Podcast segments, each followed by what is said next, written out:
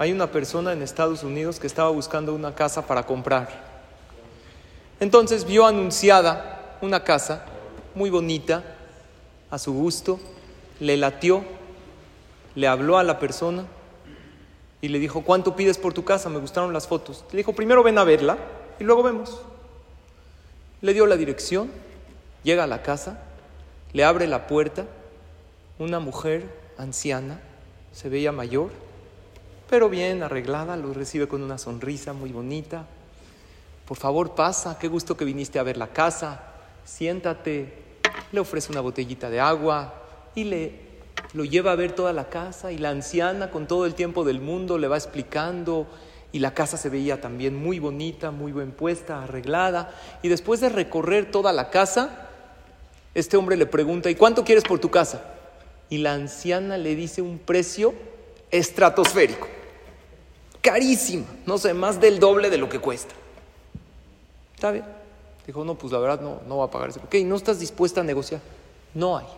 Este es el precio. Está rarísimo porque las casas que están ahí alrededor no cuestan así. Pero bueno, este hombre sigue buscando casa, pasa un año, no encuentra casa. Se mete a internet, así a ver, y de repente ve publicada la misma casa de esta anciana. Dice, seguro ya bajó el precio. O sea, ella sí lleva un año vendiéndola.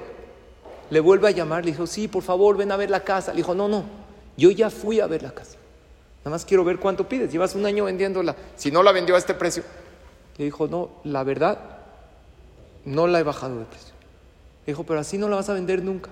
Le dijo, te digo la verdad, no quiero vender mi casa. Entonces, dijo, la verdad estoy muy sola. No tengo esposo, soy una mujer viuda.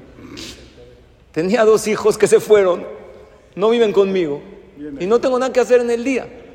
Dinero ya tengo, tengo ahorros de mi juventud, tengo una pensión y esto me ayuda a hablar con gente.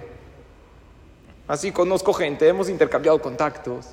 Me ayuda también a tener bien mi casa, a arreglarme. Y esa es la verdad.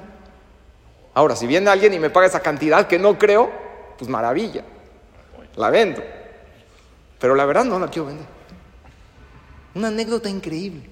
¿Saben cuánta gente hay a nuestro alrededor? Sedientas de amabilidad, de sonrisa, de una palabra bonita, que se las podemos dar, que no nos cuesta nada. Y esa persona sedienta de un elogio puede ser tu hijo. Y esa persona sedienta de un cumplido y de una palmadita en la espalda puede ser tu pareja, puede ser tu socio, puede ser tu amigo.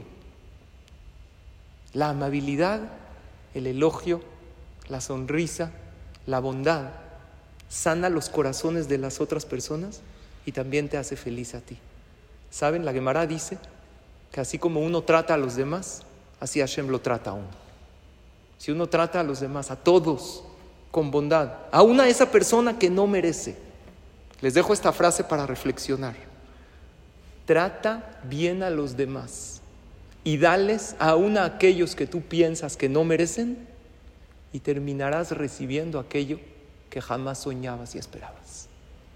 No, es que Él no merece mi bondad, mira lo que me hizo. Aún al que no merece, dáselo. Y Hashem va a decir, ¿sabes que A lo mejor Él no merece esta veraja. Él no merece este regalo, esta parnasa, pero se lo voy a dar.